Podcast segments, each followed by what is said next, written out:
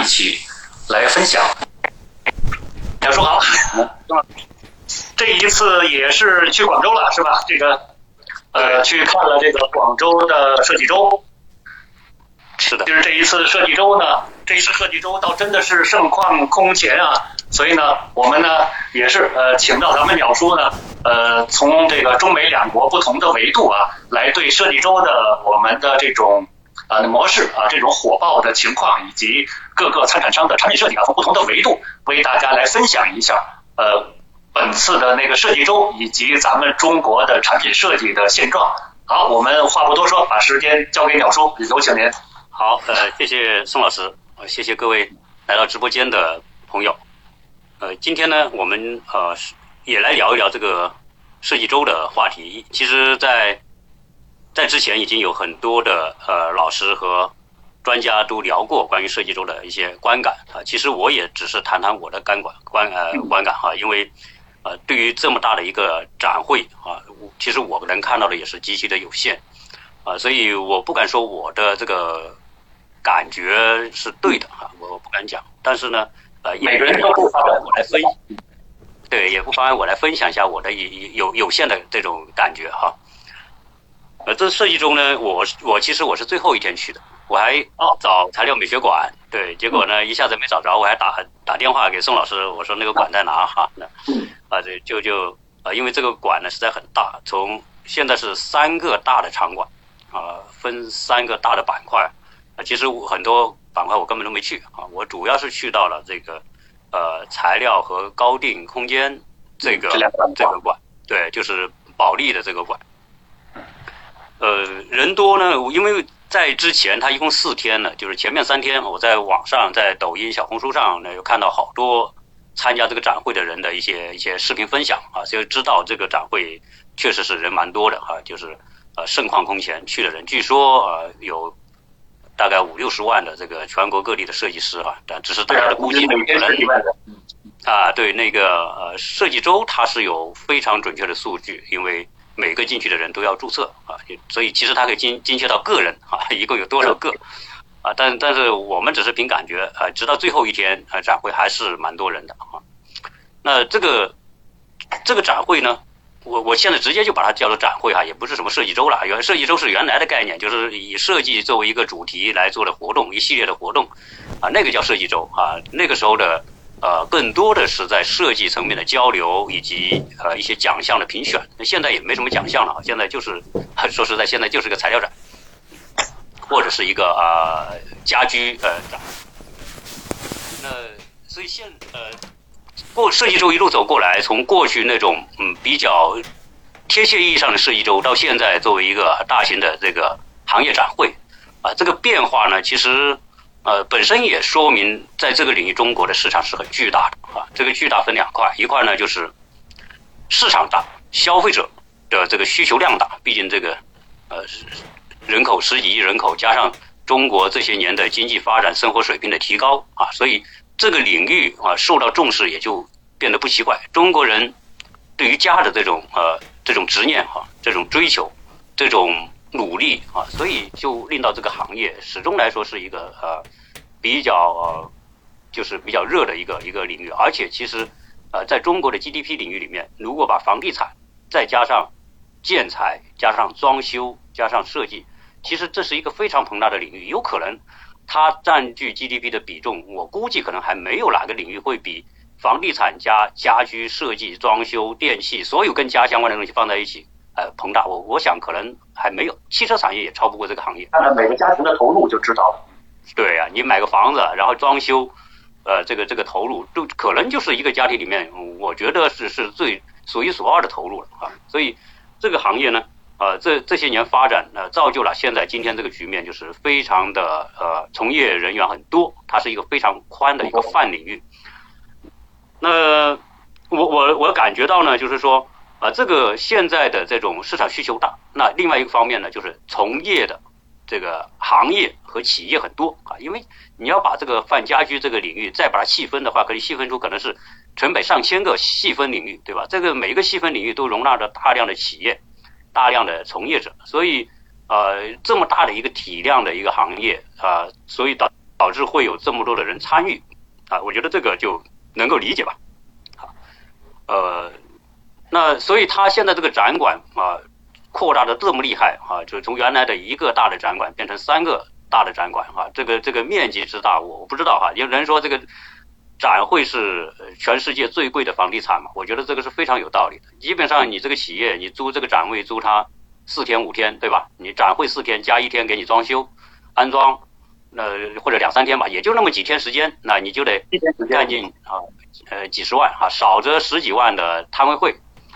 大一点的那可能就是几十万啊。再把这个装修算起来啊，我那天问了一下，我说那那个那个有一个人的展位，四川展位大概一个企业的吧，大概是。六个标准展位啊，大概啊，大概不到一百平方吧。我问他租金，他大大概十八万的租金，啊，也就是说一个一个标准展位大概去到了三万块啊，这九九平方吧，三万块哈，大家可以啊，大家可以算算这个这个投呃一平方的三千多吧，对吧？啊，这也就是几天时间啊，所以这个做做展会做的成功，那真的是一本万利的一个一个一个。好好行业哈，好项目啊，就像是说啊，就是这这个就是属于我们上上一期节目我聊到的，就是大家都是淘金者啊，这个做淘金服务的，像这个展会这种啊，做淘金平台的，那可能是最最大的赢家哈。然后其他的人都是淘金者，都是为淘金过程当中要要掏各种各样的，对吧？这个投入啊，所以这个展会呢啊，这个成功啊，而且呢，我觉得这个品牌哈也是非常多元化，几乎。跟家居相关不相关的，我呃我看都去了啊，所以呃展馆大呃大大小小的品牌也是数不胜数啊，几乎你要是四天看下来，哪怕你真的想认真的把整个展会逛一下，其实你都逛不完的啊，你可能只能逛跟自己相关的这个领域哈，把相关的逛一逛，可能四天差不多啊。那么在这个呃展会的过程当中呢，我个人的感觉呢就是。它的设计的成分其实已经变得很弱了啊！设计周那为什么？因为呃，大家更多的是看产品、看材料啊，设计交流其实已经变成辅助性的啊，不不再是占主题了。因为诶，他没法搞，因为人太多，你怎么搞？各行各业的，你感兴趣，他感不感兴趣，对吧？这这个行业细分的这么厉害，所以这个设计交流呢，其实也就是分很多个分场地，对吧？大家去过都知道，那分那么多分场地，然后我看一个场地可能个。三四百平米，然后坐个坐那么几百个人啊，那那大家在这上面讲啊，请的嘉宾在上面讲，下面一点人围着看，呃，再加上整个展馆呢也是锣鼓喧天的，各种声音嘈杂在一起啊，所以你说在那种环境之下做做艺术交流、做学术交流，其实其实反感觉也不是特别好，就是他没有办法安静下来去真的去细心的去品味一个东西啊，比如说请的一些嘉宾啊，我看他每期都会请一些呃国际上的一些。比较知名的设计师啊，或者是相关的这个这个呃大师也好，专家也好来讲哈，但是真正能有机会坐下去听的人也并不多啊。那么这个当然这个也也难免吧，呃，只是说我觉得他这个组织呢，已经有一点就是说呃纯粹上的一个一个一个展会哈，纯粹的一个展会啊，所以设计周呢，我觉得已已经有一点不是那么。不是那么名副其实了哈，当然这个我我有点吹毛求疵哈，但是我觉得它事实上就是这样。当然，它现在已经做成一个大的品牌了。那在这个展会当中呢，我我我在想啊，就是设计周到底看什么，对吧？你你说呃，可能大家也没有太多的这个目的性，说一定要看什么，可能去了就是随便看看呗，对吧？找到自己关联的东西呃，然后去去去看一看呃，有的看材料，有的看产品哈，有的看。啊，有的是去找信息啊，总之吧，啊，就是呃各有各的需求啊，所以就变成一个非常大的这个自由市场啊，就是这么一种状态。呃，这个，但是呢，我问了很多的看了设计周的朋友，我说你这个设计对设计周感觉怎么样？他他们说，他因为佛山近嘛，因为我这次呃也去了佛山啊，就是他们说他们的感觉是这个设计周很热闹啊，很火爆。但是呢，真的可看的东西，或者令他们觉得呃很有很有很有感受的东西，不是很多，亮点不是很多啊。那这个可能也就也是很多人的一个共同的感觉哈。那可能这里面有各种各样的原因，因为这这一届的这个广州设计周是最比较特别的，就是从时间上来说，它正常的时间是在十二月份每年的年底搞的，但是去年由于这个疫情的原因，呃，很多展会是不确定的啊，一会儿开一下又关一下啊，所以一一一空起来啊，你可能开到一半就给你关了。啊，种种原因，所以就从去年的年底就延到了今年的三月份，所以今年这个设计周其实是去年的一个一个呃展会，再加上这个呃，可能很多的企业呃也没有太多的新东西啊拿出来啊，或者是说这几年的萧条也好。这个行业呃面临的这种竞争压力也好啊，所以很多的企业呢，可能也没有太多新东西啊，在这个设计中推出啊。当然，这个还有一个原因吧，我觉得新东西不多，可能可能是真的就没有太多新东西。可能比如说，大家能动的脑筋啊，大家能够想的点子啊，能够弄的东西，基本上可能啊，因为很多你要从材料、从从设计、从这些来说，可能跟去年前年好像差别都不是很大。啊，真正的新东西呃，也不是说亮点也不是特别多啊，这个可能就是跟这几年的这个疫情的影响有一定的关系啊。那么另外一个方面呢，可能就是说呃，很多的商厂家或者商家其实对于对于展会，他也怀有一定的介意，就是说我这个东西对吧？我真的好东西，我我该不该亮相对吧？因为很多东西来说，呃，你要真的拿出来亮相的话，其实。呃，如果真的它很，比如说就是一个设计来说，那一个设计一亮相，可能因为竞争对手太多，我们说我们这个我们国家这个内卷其实是全方位内卷，任何个领域其实你都很难说你就是蓝海啊，这所以你一个好东西稍微好点东西出来，那那是防不胜防啊，那就立刻别人就会哎受到一个启发之后。就算不抄袭，那也做做的跟你这个是 借鉴的差不多，对吧？所以你说你一个好东西弄出来，往展会一放啊，结果可能过不了一个月，结果好多啊好多竞争对手都有类似的东西出来啊。因为最最简最直观的就是呃，我接触的比较多的这个这个瓷砖这个行业，呃，瓷砖这个行业，你看现在呃，不管是瓷砖产品还是岩板这些这些产品。其实你已经很难有什么独家的东西了啊！基本上来说，同质化非常严重。对，大家的相互的这个这个借鉴也好，抄袭也好，那就是直接的，那就基本上都都不用演示的，对吧？你你一块板现在的这个数数码这个扫描技术啊，那个大型的扫描仪，基本上那个精精度很高，随便一个一个一一片砖的那个图案都十 G 或者是更大。那你想那么大的扫描仪，是把这个产品扫出来，直接就可以转化成这个。啊，这个这个呃花色就直接就可以生产了，它不就是打印嘛？所以你像这些啊，这这些就变成一个打印技术了啊！你说打印技术只要有原文件，那就我就能给你打的差十九不离八八九不离十的这种这种感觉啊！所以现在说实在，这个这内卷之下出点新东西，那是分分钟就被抄袭掉了哈！这个这个这也是很多人可能有新东西也不一定敢拿出来。好，那基本是那这就有个问题了，那这是展会。然后呢，新东西又不敢拿出来，或者就没有新东西，那那这些商家为什么要去参加这个展会，对吧？这个这就是个问题，就参加这个展会真的像想象的那么重要吗？呃，展会真的会达到扩大影响，或者是提高知名度，或者是提高市场竞争力的这个效果嘛？其实我我相信，我相信这个中国的大部分的企业，其实这些问题是没太想明白的啊，因为。就像中就像中国的教育一样啊，就是说，呃，我这个小孩该不该去上某一个补习班，对吧？该不该去学某一个课程？其实有时候他自己也不清楚。结果看到这个同学啊都去了，对吧？邻居都去了啊，跟跟跟同事朋友一聊啊，大家在学什么学什么，就生怕就是说你学了我没学，所以呢，我我我就得跟着你去学做同样一个动作，就是就是这种感觉。那。那这个设计周其实到最后也有点这种感觉，因为什么？因为可能呃，由于这个互联网的影响，线下的这种展展览、展示、交流，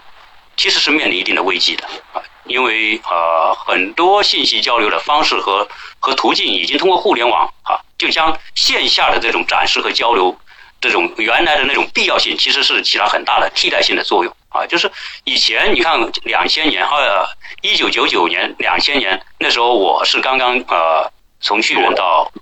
到佛山这个转到这个建材这个行业，呃，我就帮好多企业去做这个品牌策划。那个时候呢就做展会，那那个时候的展会的作用，那真的叫立竿见影啊！你看那个时候呃，瓷砖行业，今天这个瓷砖行业呃知名度比较大一点的这些这些品牌，其实那个时候是刚刚都都是刚刚起步，刚刚起步就是瓷砖这个行业刚刚走向品牌化之路的时候，呃，那时候国内的三个城市的展会是比较重要，一个是北京的这个四月份的一个建材展啊，一个是天津的建材展。还有一个是上海的建材展，啊，那时候广州那个七月份那个建材展还没开始搞，啊，所以那个时候你要说推品牌，那就要参加这三个展会。那个时候互联网各方面都还没有真正出来，所以你那个时候想了解信息，你就只能到那几个知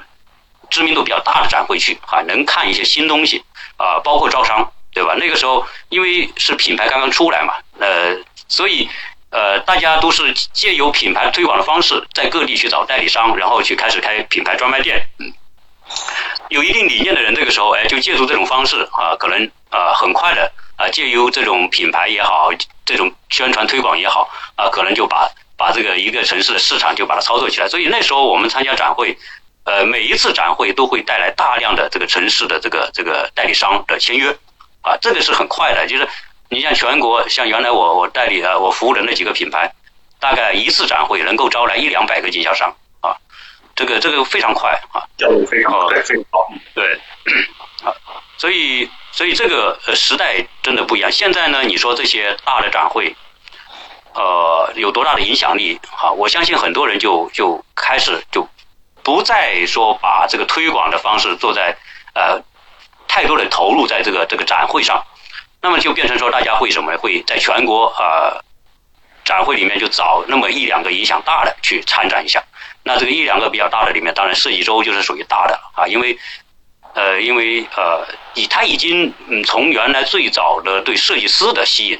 啊，已经变成了就不纯粹是设计师的这个的对设计师的这个吸引啊，就变成是一个全全方位全行业的一个交流。啊，设计师它是一个大 party，我觉得是一个大 party，就是大家都利用这时间聚一聚，但是也是不可或缺啊，也不可或缺。这个线下这么多人来，比较密集的作为品牌推广还是有必要的。嗯，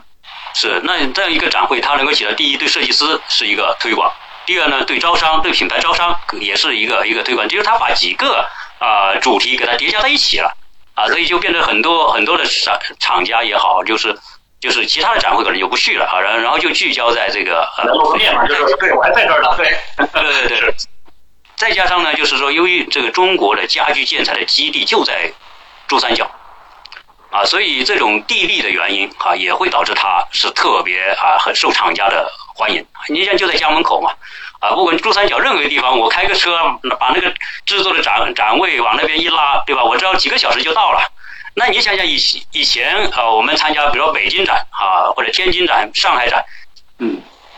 大量的企业都是广东的企业。那个时候我们去去参加一个展展位，比如说是特装的展位，那我们都是要在当地做好。比如我是广东的企业，那我在广东做好，做好那么庞大的展位，你看你你你，我们这次到这个设计周，你可以看到那些那些展位大的，那都是大成一个房子了，对吧？啊，就不像这个我我们这个材料美学馆。那那那么设计感，用箱子给它摞摞起来，对吧？这个这很巧妙的一个设计啊。但是很多很多公司的展会真的就是一个大的建筑啊，然后要把这个大的建筑在在当地给它建好，然后用车给它拉过去，在当地给它装起来。如果你是异地工作，其实这个成本是非常昂贵的。你你想想，现在运费多贵啊！你那么大一个展位，你要多少部车能把这个东西装呢？你可能要可能十部车大的那个车，你你未必能装得完，对吧？而你一去之后，一大堆的员工要去，一个展会下来，随随便便那些大一点的企业花个好几百万，真的就是就是几天就花掉了，对，就花掉了。嗯，对，所以这也是呃地理位置的原因啊，所以导致这个设计周呃它会会很聚焦啊，这个啊也是个原因吧啊，所以从这个角度来说啊，设计周做到这么大的规模，这么多的人去参观。啊，其实这个我觉得也算是这些年来中国的展会行业当中，呃，我觉得磨合的最好的、最准确的一个啊，对，非常成功的一个展会啊。因为最早这个这个展会，我我是参与了一部分的策划哈，就是这个设计周的啊早期的这个从设计师活动到材料策展这一块，我是参加过啊早期的策划。那 那说到这里呢，我们再啊来聊一聊，就是说。呃，设计周的这种宏大的这种虹吸效应啊，那么带来的这个它变成一个主流的一个展会啊，受到这么多的重视。呃，还有一个很重要的原因，我觉得呃，就是中国市场，第一是很大，第二有消费能力的人很多。呃，所以呢，这这个展会里面，国际品牌也会越来越多啊。其实你会看到这些呃国际知名的品牌，从建材的到家居的，到电器的，到种种跟家庭相关的这个，好多大的国际知名品牌都来了啊。这个也也说明什么呢？说明啊，就原来中国市场，你说二十年前，那中国市场可能可能除了这个人口多，那就是低端消费膨胀的低端消费市场。但是现在它已经不是中国不是。纯粹的低端消费市场，它有相当庞大的高端消费市场，所以这个也会导致这些国际品牌在在在这个设计周里面啊，越来越多的亮相啊，参与，呃，来来来深入深度的这个介入中国市场啊，这个这个这个反映中国这个市场的整个地位啊啊，就是国际品牌以前国际品牌都是比较傲气的，对，对于中国来说啊，那那觉得中国啊不一定能消费。对，有太多人消费他们的东西，但是现在看来，你不进中国市场，你多牛逼的这个大品牌，其实已经你你失去中国市场，你就失去后续发展的动力啊！所以，你看最简单的就奢侈品嘛，对，奢侈品，中国在奢侈品市场的这个份额，对吧？这个这个大家都知道，没有中国就可能就没有这个世界的奢侈品市场啊，今天的这个影响啊，更别说这个是这个 LV 的这个老板成为首富这一说，那根本没有。这种可能性啊，在中国市场对于高端消费，应该说这种这种啊地位已经到了没法忽略的程度啊，所以国外品牌也不得不来啊，这个这就就变成说，哎，它其实已经变成一个国际性的一个盛会哈。这个呃，那么这一次的展会里面啊，就是说。呃，进去之后呢，我觉得确实也可能我的时间太短啊，那个花的花的心思啊不是很多啊。总之来说呢，就是设计上、产品上，我我没有看到太多的呃特别特别吸引我的东西。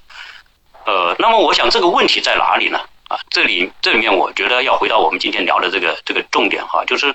呃从这个展会，其实我们要看的是什么？就是。中国的产品设计啊，因为我不能纯粹说中国设计，中国设计这个概念太大了，对吧？我也不不能说啊一下子去否定整个中国设计，这个是很难。但是，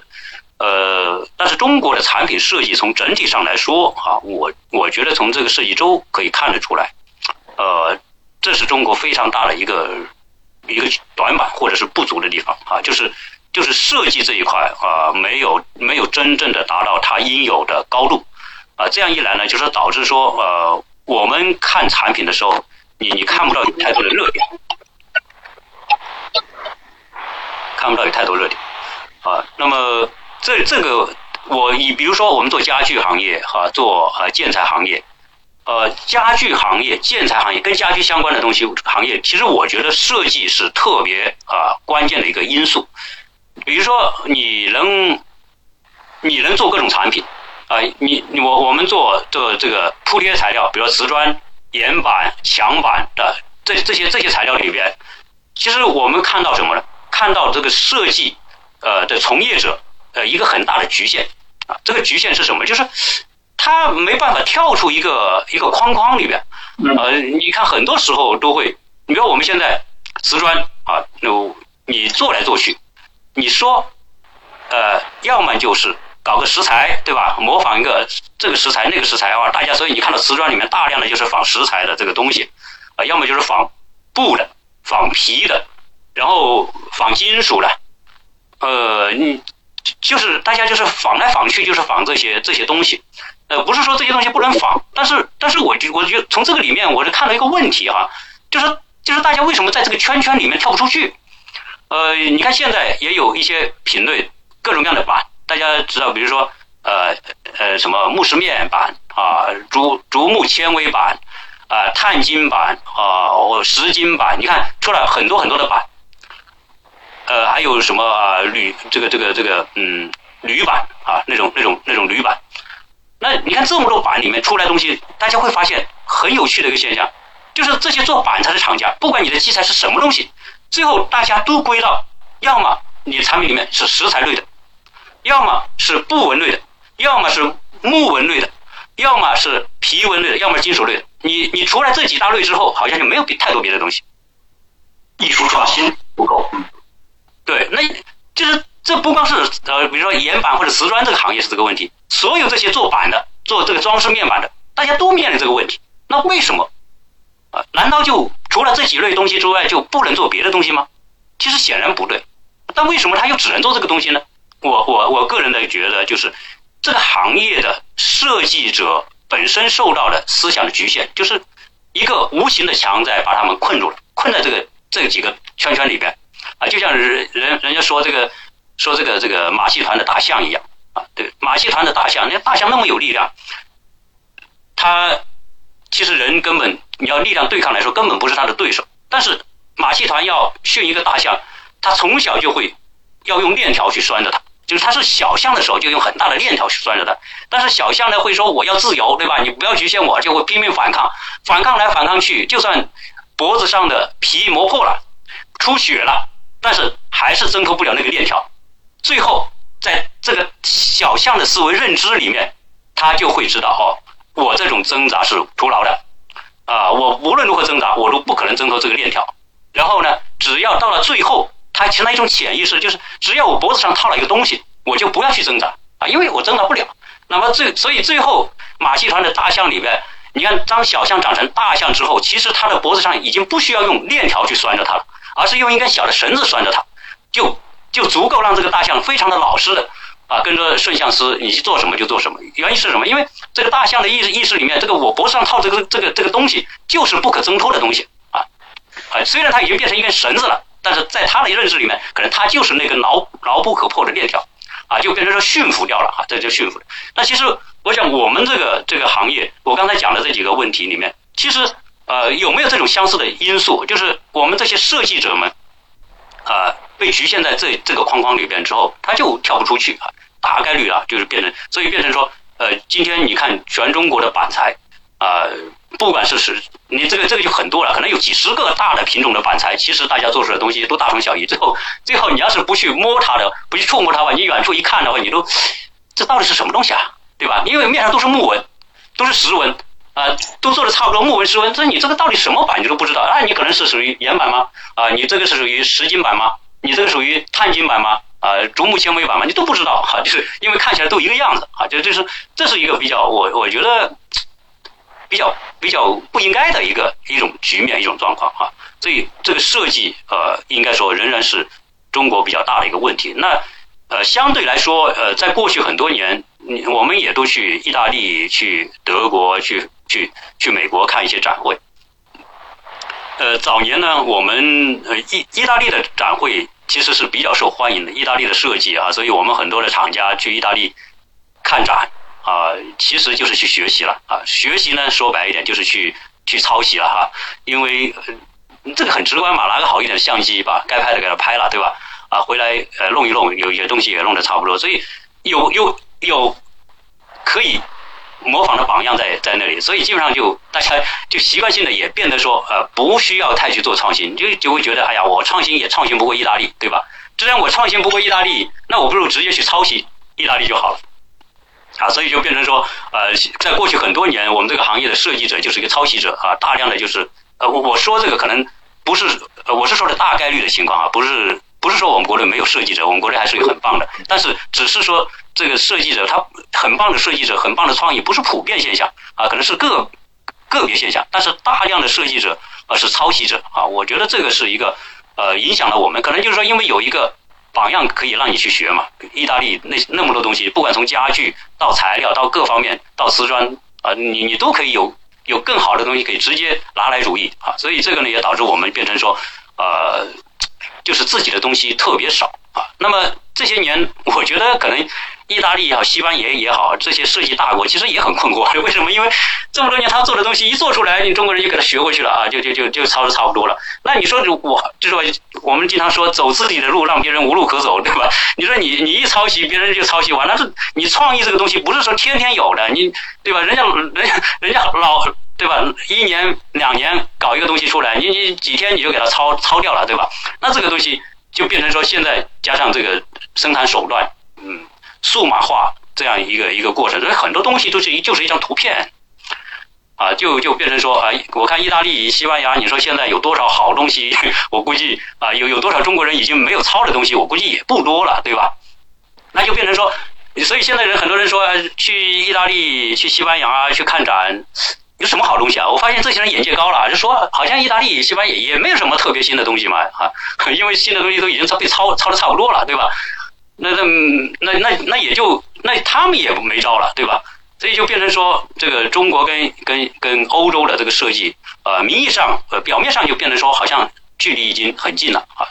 呃，这个可能也是这些欧洲这些设计大国，其实也也是有。江郎才尽的这个这个 这种感觉了哈，就是也也没什么呃太多东西，只有我有你中国没有的东西，所以现在就变成了中国的这个设计如何走自己路的一个问题。我在想这个设计啊，因为我对教育还是比较呃关注，本身我我在美国的学的一些课程也是跟设计有关。设计这两个词这两个字，其实我估计很我可以想啊，百分之九十的。做设计的人本身就没有去思考过这个“设计”这两个字代表什么意思啊？我们中国中国呃中文里面有很多东西是很有内涵的。嗯。哎，你比如说教育，我我所有的家长都重视教育啊，是中全中国人们这个这个有条件都重视教育，呃，把教育作为第一大的投入。但是你要真问问家长什么是教育的时候，我相信。也没有太多家长能说清楚到底什么是教育，就是你你投入巨量的钱去投入在教育上，但是自己也不一定清楚什么是教育的时候，这个教育就变得有一点有有一点意思了，就是说，就是带有一点那种就不知道你这个东西，知道它重要，但不知道它它为什么重要在哪里。对，那比如说教育这个词，我我是这样看啊，教育这两个词它是是两个不同的概念啊。他我们习惯性的讲教育就一个动作，对吧？就是把小孩培养成人嘛，培养成人才，这就叫教育。但其实不是，教育是是一定要拆分来看的。教和育是两个东西，是两个主体，两个不同的状态。你只有真正了解教和育这两个不同的状态，你才能够知道教育，你应该你的资源、你的注意力、你对小孩的要求，你就会重新去界定它。教是什么呢？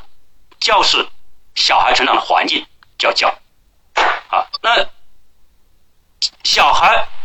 是一个主体，但是教不管学校的教、家庭的教、社会的教，都是他的一个成长环境啊。所以从这个角度来说，教它并不是呃核心，教是环境，育才是核心。那什么是育呢？育才是受教育者这个主体，他内心的成长叫育。一个人成为人才，成为有觉悟者，成为有智慧者，是取决于他内心的智慧的培育的程度。教育的本质是发现、培养智慧的能力，这是教育的本质。知识本身并不是教育的最核心的东西，啊，知识学知识是为了培促进一个人内心智慧的成长，啊，所以知识不是说，啊，知识就是智慧，不是。智慧知知识经过消化、吸收、转化，成为一种领悟力，啊，那个才可能触及到智慧的层面。所以，教育这两个东西，核心是这个孩子的内心世界。那我们家长，比如说你对教育的重视，首先是要重视一个孩子的内心世界，他的喜好、他的兴趣点、他的那种那种啊对知识的渴求，他在哪里？你只有就说那个东西是他的种子，他内心那个那个那个渴望的东西是种子啊！你要为这个种子去创造一个环境，让这个种子去发芽。很多时候我们在教育里面会说德智体美全方面发展，其实这个东西都都不是正确的啊！人才培养的，人才培养，每个人是有每个人的不同啊，其实没办法用一个泛泛的标准。去要求每个不同的人，所以教育本质上来说，就是育本质上是要发现每个人的不同，然后为每个人的不同去去去创造条件，去成长成他自己那个样子。啊，他可能是某个方面的才能。啊，这个，但是我们现在呢过于重视教啊，就是把环境放在第一位，不管你小孩愿不愿意，就一定要塞他去上什么班上什么班，虽然他内心不愿意，那也被塞进去，其实。呃，这个就像说一个种子放在一个不合适的环境当中，啊，可能其实你应该想光为种子的生长提供动力啊，就是让种子自发的去生长。对，这个就内在的成长，这个才是教育的本质啊！教教这个过程，你你提供的学校的教，提供社会的教，提供的什么家教，什么什么教也好，都是这个孩子成长的一个环境而已啊！但是我们现在往往就会倒过来，把教看得特别重要。比如说，我要进一个进一个什么什么学区，好学区，对吧？啊，为了进一个好学区，会真的砸锅卖铁去去干一件事情，叫买个学区房什么？其实他他做这么大的努力，仅仅仅是获得一个。小孩成长的环境而已，但是这个环境真的值得投入那么大的牺牲去去去去做争取吗？其实不一定啊。你所以这里面就是说，呃，我我我是举这个例子啊，这个扯远了啊，从从设计扯到教育。其实我是讲这个这个教育本身这个词，我想绝大部分家长都没有搞明白，然后我们就稀里糊涂的这个做了好多的这个决定，要去去去去投资教育。那设计其实一样的道理，设计其实它是两个概念啊，一个是设，一个是计，这里面。设是什么呢？设是设想、创意、想象，它是一个思维层面的东西。其实设是可以无标准的，而计是什么呢？计是要将你这个设想去变成一个一个具象的、可看、对可摸、可触的一个东西。所以设和计是是一个过程当中的两个环节。那比如说我们学设计，呃，我就聊了聊到设计啊。你要设计这个东西，我们学设计到底学什么啊？那为什么我我们说国内的这个设计教育，呃，和国外设计教育有差别？国内的美术和艺术教育和国外艺术教育有差别，原因在什么？原因就在于这个侧重点不同。我拿美术来，因为做设计的人很多都是从学画画出身的啊，都是学过画画的，最后就就做了设计。那现在美国的设计呢？美国的这个艺术院校里面，它基本上都叫是这个什么罗德岛。设计艺术院学院，设计艺术学院，它有设计有艺术，它是一个体系的东西。那么，为什么我们在国内的这个学生，呃，申请美国的这个这个这个艺术学院的时候，其实他会遇到个问题，就是我们国内的这个学生学艺术的这个基本功，就是我们说假说绘画啊，这绘画的基本功都特别棒，可以棒到什么程度呢？就是他我们这里的高中生，什么？清华美院啊，中国美院啊，啊，这个鲁迅美院啊，甚至所有这些美院的这个这个知名的美院学这些那些高中生画出来的那些素描色彩，其实都非常的这高水平啊，就是甚至很多国外的教授真的画不出他们这个水平出来啊。但是，但是为什么我们国内这个这个真的很厉害的艺术家，往往是不是那么多呢？你像现在中国人多，从从事设计、从过从事艺术的人也很多，但是你这么多的从业者和学习者里面所产生的这种顶尖的艺术家的比例其实是不成比例的，啊，原因是什么？就是说，那那那个时候，呃，那个那个呃，陈丹青也不是讲了这个，他他在这个清华美院当教授嘛，他他当了几年之后，他就他就没他觉得没法干了，就是说，他说你中国这个这个美术的这个呃招美术生的这个选择标准太操蛋了，他说怎么来说？你这个画真的是画的很好，你说梵高。在在这个要去考中国的这个这个清华美院，肯定考不取的。啊，因因为因为你的标准是太不行英文不行，对，所以你所以你看，你说所以中国呢特别注重技法，就是艺术绘画里面这个技法变得特别重要。但是什么缺乏呢？创意缺乏。当想象力缺乏和创意缺乏的时候，其实你的技法你都不知道为什么服务的。这个就倒过来，就技法是为创意服务的。什么重要呢？创意更重要，技法是其次。但是我们国内的艺术教育里面是把技法放在第一位的，其次才是创意。那就本末倒置，就跟我刚才讲教育一样，你把教放在第一位，把育放在次要的位置，对吧？那我们现在的这个这个设计里面，呃，我我们经常会发现，比如说你去美国的一些艺术院校啊，美国有这个十几个很厉害的艺术院校，在全全全世界排名都很靠前，但是。呃，从入校的招生来说，有可能他招到的这些学生的基本功不如国内这些呃顶尖的美术院校招的学生这个技法功底那么好啊。但是你会看到很多很奇思妙想的、很好的创意、很好的充满想象的天才式的想象的那些东西，往往不是中国的这个学生搞出来的很少，而是那些。可能他技法不一定太好的这个学生，但是可能是那帮人搞出来，因为想象力和技法是两个东西啊。想象力这个东西，这种东西的培养，有时候它既有天分的原因，也有引导的因素。啊，所以就变成说，我们现在比如说国内的设计，你看像设计和美术是有关联的，那我们的美术教育和设计教育这种就是颠倒式的这种这种这个重点呢，把它颠倒过来之后，就变成说，我们虽然技法很好，但是充满创意的东西少，啊，想象充满想象的东西少，这个东西是局限了我们。这个这个设计从业者的这样一个这个发挥啊。那你你比如说我们现在做了很多设计，在材质上来说，你老跳不开那几个东西，对吧？跳跳不开我们刚才讲的那几个东西啊，那几种这种天然材质的东西。那其实你要从从美术的角度来看啊，为什么我？我会说，呃，中国做设计的人啊，一定要学美术史啊。其实，呃，你看我我们我们对美术史是不重视的，就包括国内的艺术院校对美术史也是不重视的。你随便抓几个国内毕呃艺术美术院校毕业的，你去跟他聊美术史，他聊不出东西啊。为什么聊不出东西？因为这些这些学艺术人，他会觉得这个美术史没什么学的，有有什么学？美术史无非就是这个美术发展的历历史，对吧？和我做创作有什么关系吗？他会认为没有关系，但是你在西方去学美术的时候，你会发现美术史非常重要。哪怕你不研究美术史，你就从从事呃美术创作，美术史也很重要。那为什么当代艺术在西方流行，在美国是是是最受欢迎的？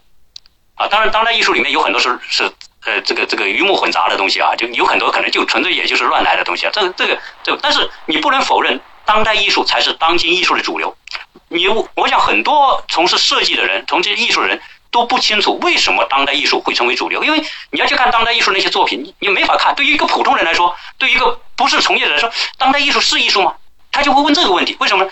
就拿着油漆桶泼乱泼一通，然后说这是一幅美术作品。你说到底它是还是不是？对吧？然后我搞些烂铁皮、一些砖头、一些一些草、一些布，我我把它粘在墙上往上一贴，这是这一个作品。那很多时候，但我也能做啊，对不对？那算什么作品呢？啊，就是我们对当代艺术有特别大的偏见，就是当代艺术很这就是瞎搞的艺术啊，根本就不是艺术。但是其实，当代艺术里面最最精髓的东西，我们国内的设计界和美术界都没有了解。当代艺术，它本质上不在于说。啊，它那些乱来的东西哈，当代艺术的一个前提就是杜尚作为一个标志性的人物，对吧？这是他打开了美学的边界，啊，就是美学是不应该有边界的。所以美学里面有很多东西，呃，你可以说它是很丑，你可以说它是乱来，你可以说它是胡胡说八道，但是当代艺术打开了对未来世界的探索，这一点是我想从事艺术呃研究的这个这个的人可能。有非常高比例的人是不知道这一点的。当代艺术最可贵的是打开对未来世界的探索。未来世界是什么世界？未来世界是一个时时间维度还没有到达的那个世界。那这个靠什么？这个就靠想象，靠思维。因为是对未来世界的探索、想象，所以当代艺术才会极其的丰富、极其的精彩、极其的充满着不可思议的东西，就是你不可想象的东西。在思维当中创造出来，但是传统艺术、古典艺术、经典艺术都是确定的东西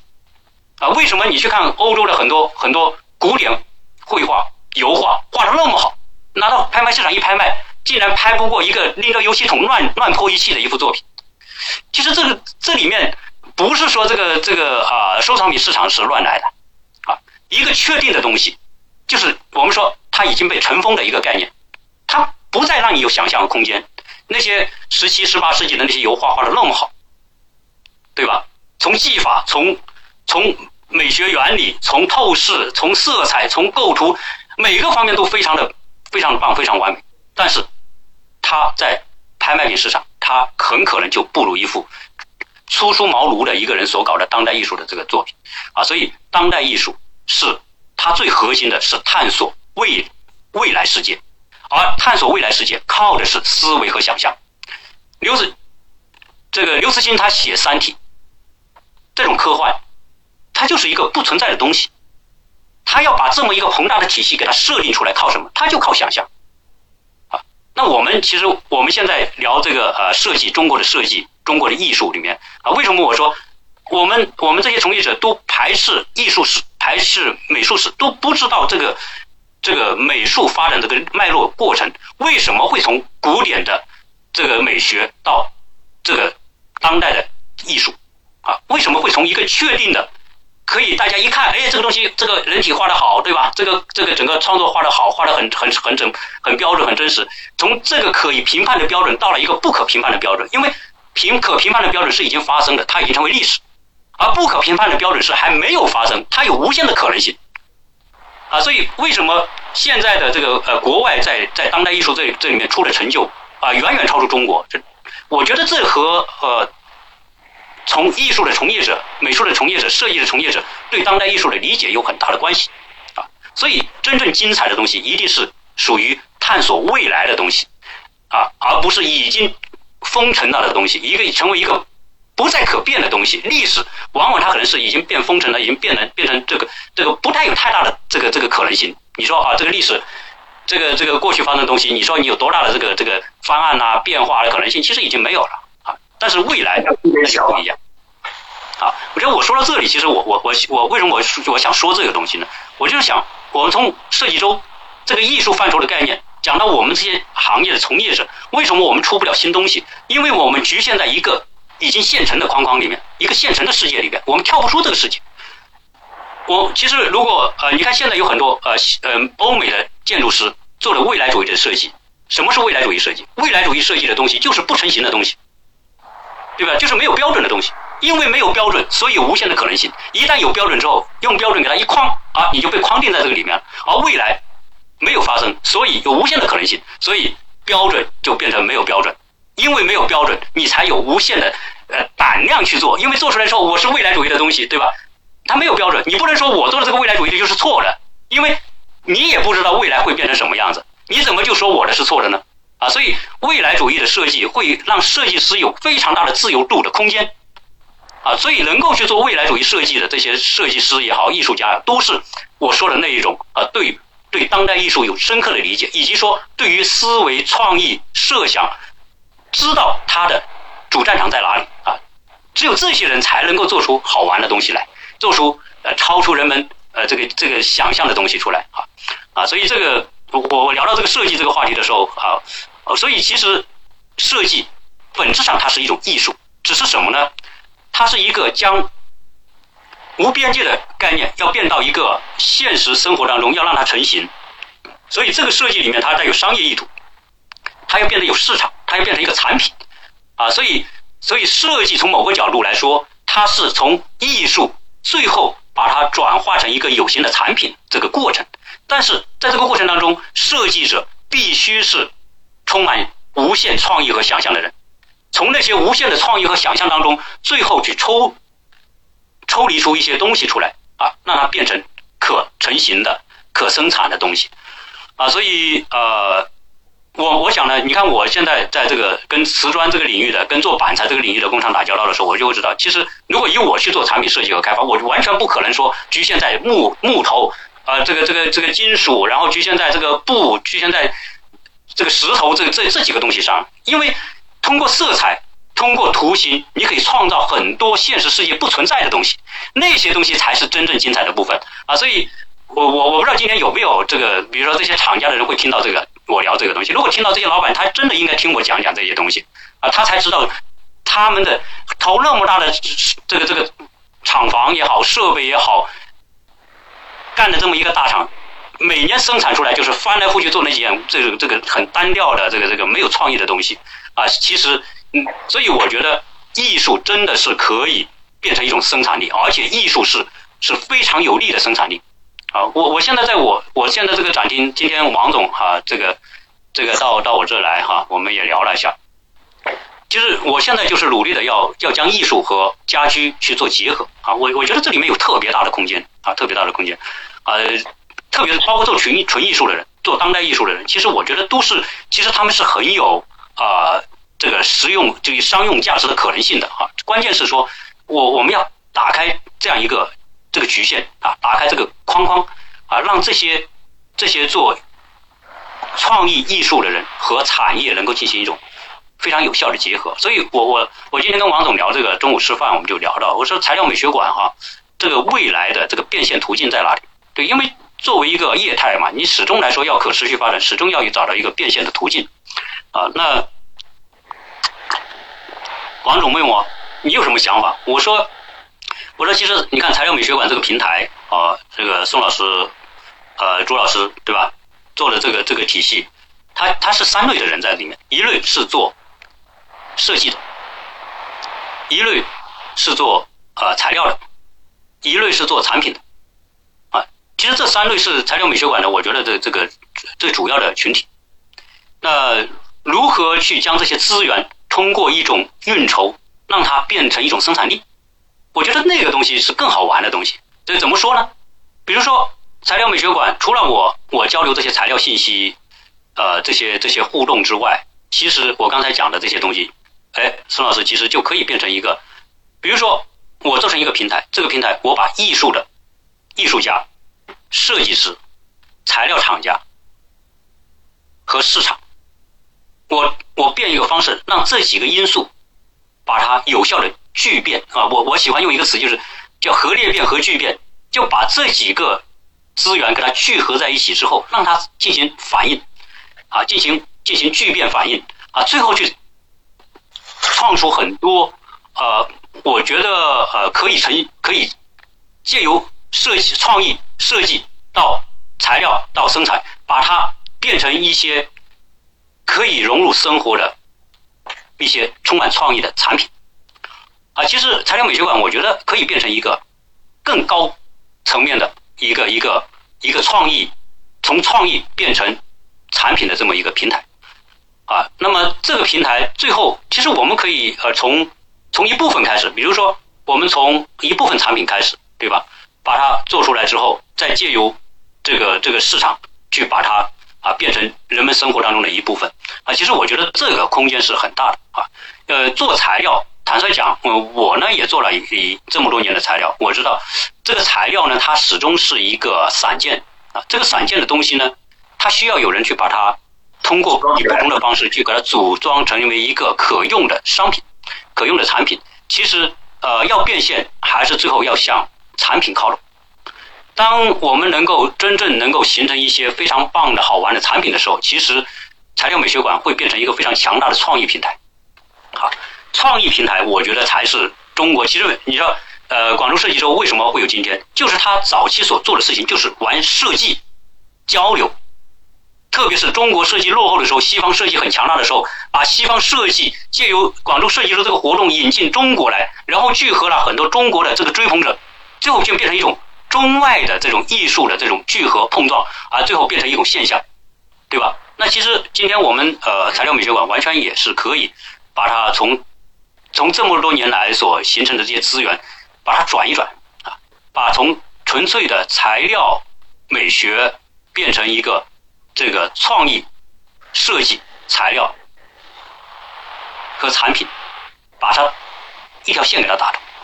当这条线给它打通的时候，其实我觉得，呃，它的价值会变得啊，我觉得可以倍增啊，它的价值会倍增。它会啊，对这个行业，甚至对中国的这个领域产生极大的这个促进，呃，加加上现在这个自媒体时代啊，我觉得，呃，我觉得，呃，宋老师，我我们可以后期这个事情可以很好的去做一些探讨，啊，那么从材料的层面上升到创意美学和创意产品的层面，啊，所有的材料是为我们的创创意美学和创意产品服务，啊，这样一来，这个材料美学馆它才找到一个踏实的落脚点。啊，它才会变成一个，就最后我们成交的不是材料，啊，个性化材料成交是始终是会有限的。其实现在很多厂做个性化材料，他如果停留在材料层面，他不知道怎么去，他这个材料的价值最大化，有时候他未必知道。所以大家大家就变成不停的无限制的在交流材料的时候，找不到一个最后对材料让材料发酵成一个好产品的这么一个一个平台和途径，啊，所以啊，所以我我想呢，这个这个会。会特别有价值。其实我要下一次呢，我我会再跟大家去做分享。就是其实我们在我们在很多观念里面真的啊没有打开啊，包括我刚才讲的教育是一个很重要的一个一个需要去理解的，设计需要去理解，科技啊，特别是我们国家的科技，现在讲到这个中美科技竞争的时候，我们为什么在关键的突破里面老是比不过美国？其实就在于我们整个社会对科和技的严重的误解，啊，严重的误解，就是我们把科技作为一个概念，其实科和技本身它不是一个概念，啊，我们认为我们重视科技，其实我们重视的是技术，我们重视的根本不是科学，科技是科学加技术。的一个一个一个过程，就像设和技、创意和落地，科技是科学和技术，科学负责创意，技术负责落地，设计是创意负责想象，而技是负责实施。这些根本的观念里面，在我们整个的这个社会教育当中，其实都没有梳理清楚啊。为什么我们会重视技术，不重视科学？因为技术是可以变现的，科学是虚无缥缈的，要投入的，根本投入，根本不太可能说啊去考虑变现的问题。所以中国社会就形成一种风气，就是极大的会把钱投在买技术、买设备、买这些东西上，但是谁都不愿意去花很多的钱投在做基础研究、做开创性研究、做那些看不到成果的这个投入当中去啊。所以这个不矛盾，是我们把这个东西全部。综合在一起，就会发现，其实中国是个功利型的社会。功利型的社会，它一定注重要那个结果的东西，而不会注重那个那个对结果没有直接作用的那一部分。对我们是农耕民族，讲究春天种，秋天一定得得收。像那个波士顿呃做机器人这种公司，持续那么多年，到现在还没有商业转化的这种事儿，我们不大会去做的。对，是的，是的。就是我我今天聊的这些东西啊，可能。呃，也是借由设计周的一些观察和来来分享这些啊，因为我每次讲都讲讲讲太长了，然后占用大家时间啊，所以我也也是该说也收一收。我觉得宋老师其实在方这方面是很有发言权，因为宋老师在这个从跟设计打交道、跟跟厂家打交道、跟材料打交道，真的是非常资深的一个啊，这个这个行业的这个行家，对，所所以其实宋老师是很有发言权的，对。我觉得这这个您有呃中美两国不同的这个生活的经历啊，这个他山之石可以攻玉。我觉得